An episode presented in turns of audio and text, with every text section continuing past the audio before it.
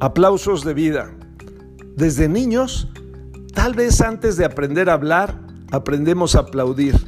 Es una manera de reconocer, de valorar y de estimular a quien se está esforzando, a quien te quiere halagar, a los artistas, a los deportistas, a los líderes políticos, a los líderes religiosos, a todas las personas les encanta un aplauso, los motiva es el bálsamo para ir avanzando, es el aceite que hace que los engranes caminen correctamente. Son importantísimos los aplausos, pero a veces tú te sientes solo, te sientes triste o olvidado o poco valorado. ¿Por qué no darnos el primer aplauso de la mañana, el primer aplauso durante media mañana, durante el día y sobre todo en aquellos momentos que nos sentimos solos, que nos sentimos un poquito olvidados? O que nos hace falta ese empujón, esa motivación.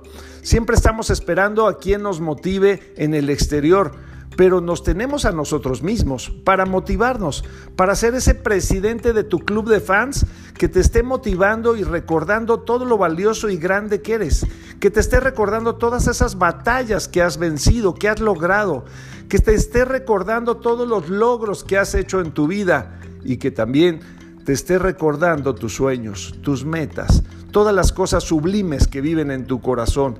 Es importante estarte recordando y reconociendo a través de un gran aplauso. A veces puede ser mental porque el entorno no lo permite, pero en cuanto puedas, ve al espejo o en donde estés y date un gran aplauso, reconócete.